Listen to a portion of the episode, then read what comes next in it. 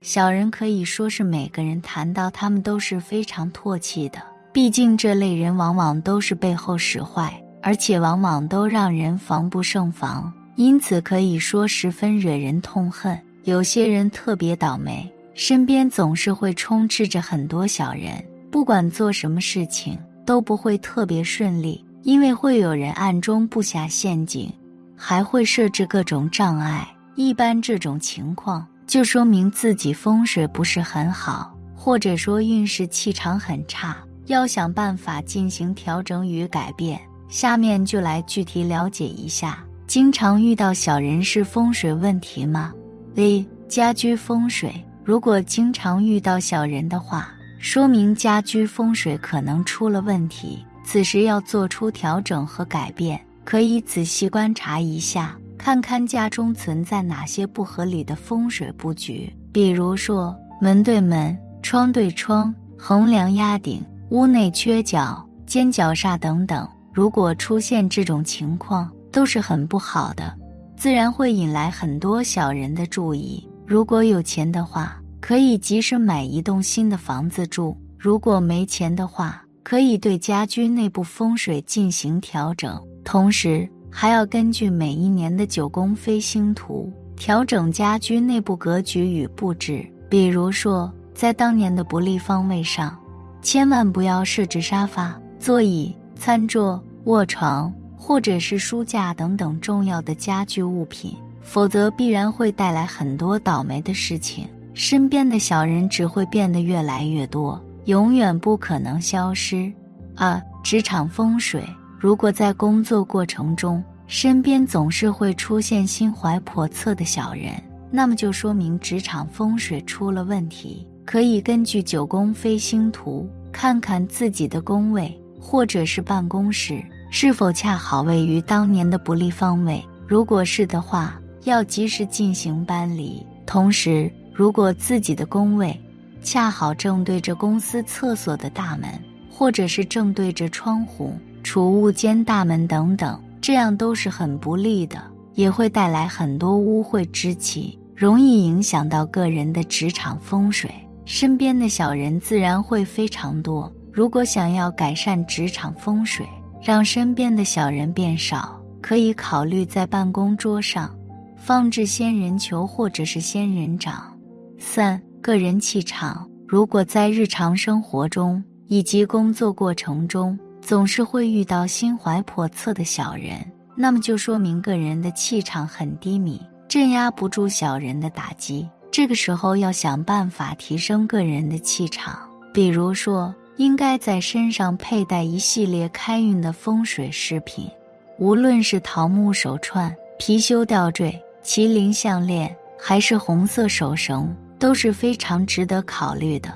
在日常穿衣打扮等方面，应该多考虑暖色调的衣服，这样也有助于增强个人的气场。在与人接触和相处的时候，不要表现得过于单纯幼稚，这样很容易被他人陷害。四日常活动，如果身边总是无缘无故充斥着很多小人，那么可能与个人日常活动息息相关。比如说，如果是夜班工作者，经常需要大晚上走夜路，那么他们身上的气场自然会非常低迷，还有可能吸引到邪祟之物的注意，也会引来小人的打击。再比如说。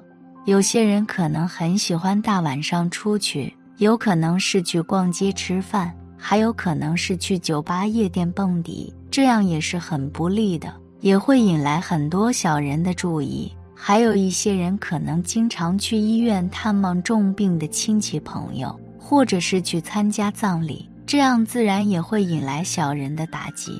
如果家中有人流年不利，因官场是非被使绊子或者被陷害。老一辈的人可能会说这是命犯小人。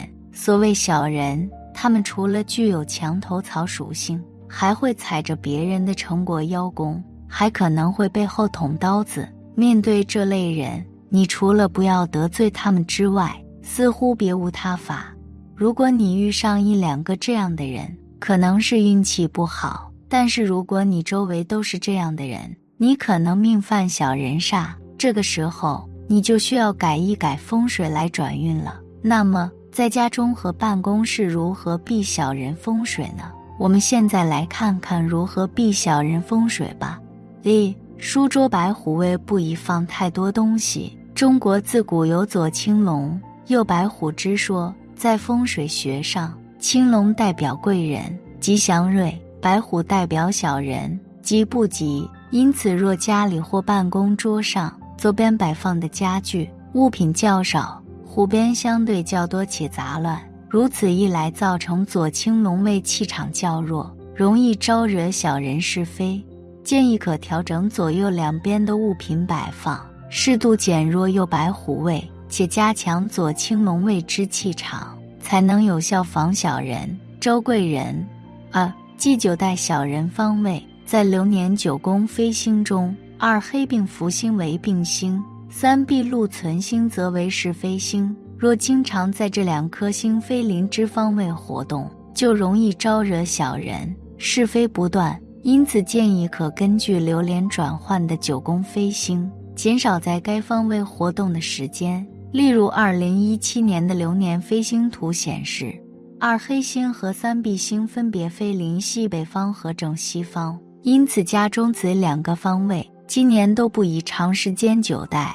三。即作为背后无靠墙，风水学讲究背山面水，靠山靠山，由此而来。我们经常提到沙发、书桌座位、视床后方要紧靠墙面，以及背后有靠山，才能得到贵人相助。因此应留意家中和办公室，若座位背后走道、门或窗户，都容易有犯小人之语。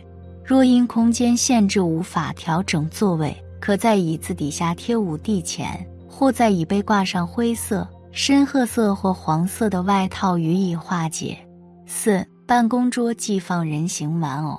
许多人喜欢在办公桌上布置装饰品，以舒缓工作上的郁闷情绪。但若是摆放造型怪异、寓意不祥的物品，可能招致负面影响。在风水学上，仍有带有小人之意，尤其摆放在书房。办公室、客厅等处特别容易招惹小人上门，应尽量避免。五、座位处犯门冲，在风水上犯冲的格局就容易招小人，因此要注意住家或是办公室座位是否藏有门冲格局，如办公桌、卧室床位正对、侧对或是背对门口，以及书房门与大门、卧室门、厕所门、厨房门相冲。都是不好的风水布局，应多加留意。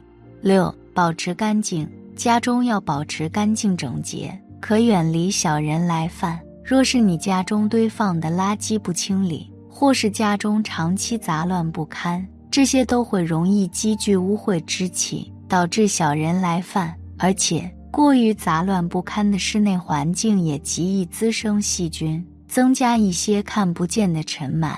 影响到我们的健康状况。其次，若是家中的灯泡坏了，记得要及时更换，这个也容易招惹小人来犯。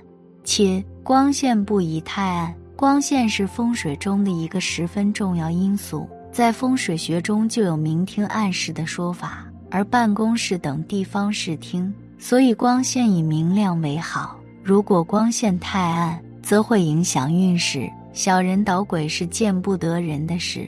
如果家中和办公室光线太暗，则不仅事业前程会受到影响，还可能会出现犯小人的情况。